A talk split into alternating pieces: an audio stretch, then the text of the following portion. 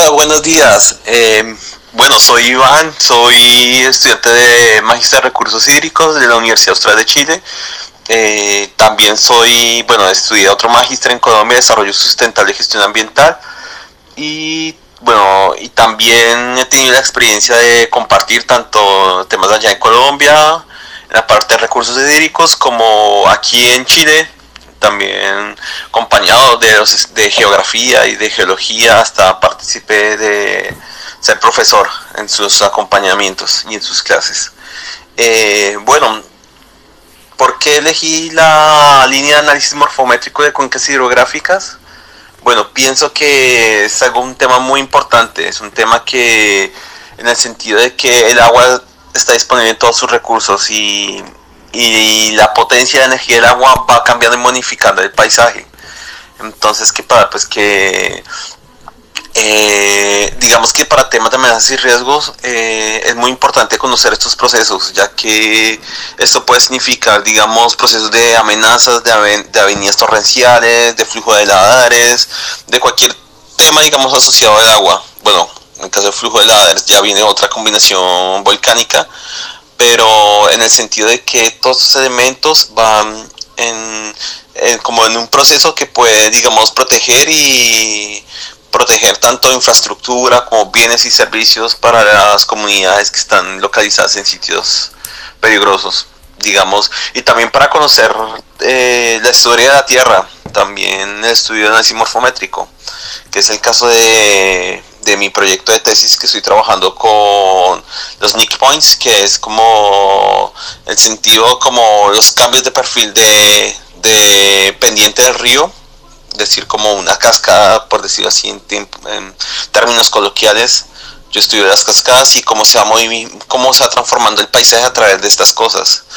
Y un dato muy curioso fue que, bueno, tuve la oportunidad hace poco de estar en una laguna aquí en el sur de Chile donde modificaron el nivel del lago y que esto ha generado cambios geomorfológicos donde se ven en pocos años cómo se ha transformado el paisaje y cómo se ha formado procesos de erosión que buscan para acomodar la energía que tienen los ríos y cómo esto ha cambiado el paisaje y cómo ha afectado las coberturas, la vegetación y los bosques.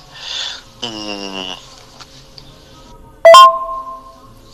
porque es importante estos proyectos en la ejecución, bueno, importante la ejecución de estos proyectos en Chocó, pienso que es una zona que Chocó es una zona muy rica en agua, es una zona que tiene altas precipitaciones y pienso que es una zona que le faltan muchos estudios. O sea, sería muy interesante, digamos, abordarnos entre la selva chocuana y entender cómo estos procesos han transformado el paisaje como la dinámica fluvial de, de choco biogeográfico en sí. Y como, como esto es como la primera parte de cómo este paisaje es alterado tanto de recursos hídricos que eh, altera todo el resto del paisaje y afecta también a plantas y demás y todo el ecosistema en sí. Pienso que el choco bueno eh, la selva chocuana y todo el choco biogeográfico están en función del agua y, si no entendemos, digamos, las formas y los paisajes que genera el agua, no podremos comprender, digamos, los demás elementos que trae esta naturaleza tan única en el mundo. Es un deseo también eh, conocer Chocó e investigar mucho en Chocó. Creo que es uno de mis sueños, estudiar esa selva. Mm, ¿Qué desafíos? Bueno, los desafíos que he enfrentado, digamos, en el en, esta maestría han sido muchos. Por ejemplo, el llegar, digamos, de otro país, el llegar con la nada, no conocer a nadie.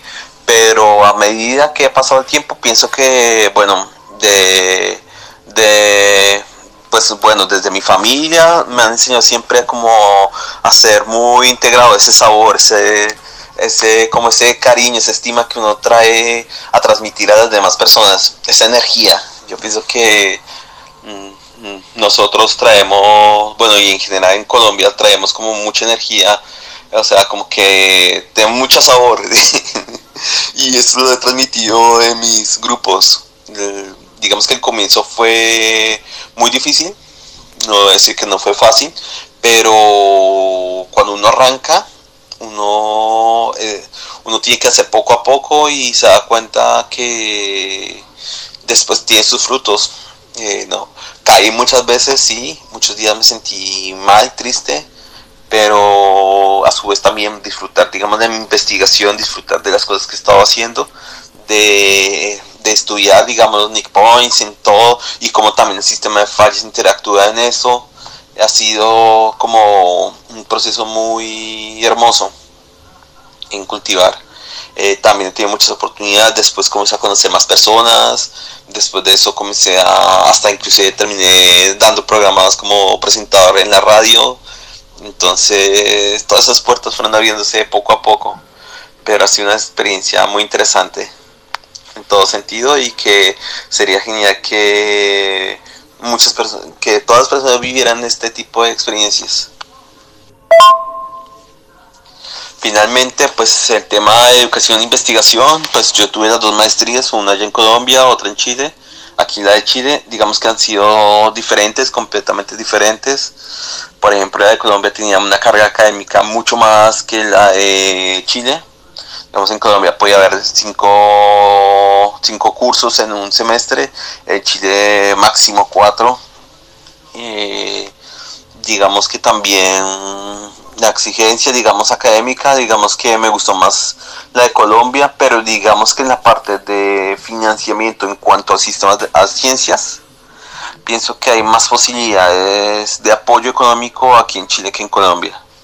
En ese sentido, sí, resaltó mucho Chile, resaltó, digamos, la posibilidad de que uno tenga para becas, becas, digamos, internas por la universidad, hasta becas de carácter nacional, como es una SCONICIT también, digamos, todo el apoyo que hay en la investigación, los proyectos, yo me financié mucho con un proyecto del proyecto Ciclo, eh, que es un proyecto, es un núcleo milenio, que es una alternativa del Ministerio de Economía también para, para digamos, apoyar esas investigaciones que son únicas. En el caso mío fue la neotectónica y, bueno, el ciclo sísmico como tal.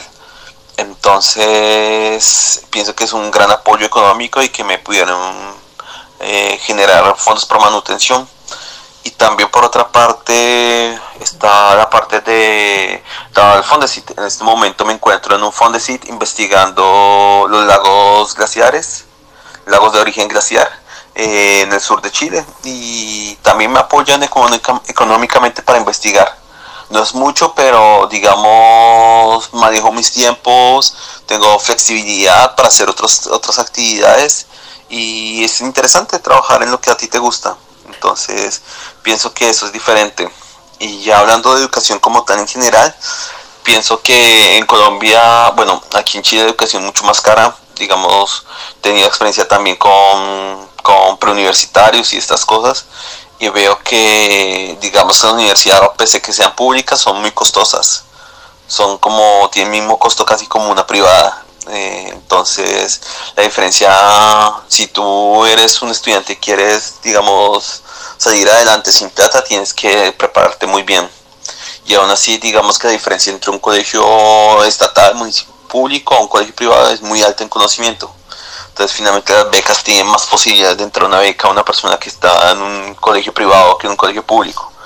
Entonces, en este sentido, Chile sí se tiene esa, esa deficiencia que en cambio Colombia no tiene y además que todo depende de una prueba aquí en Chile.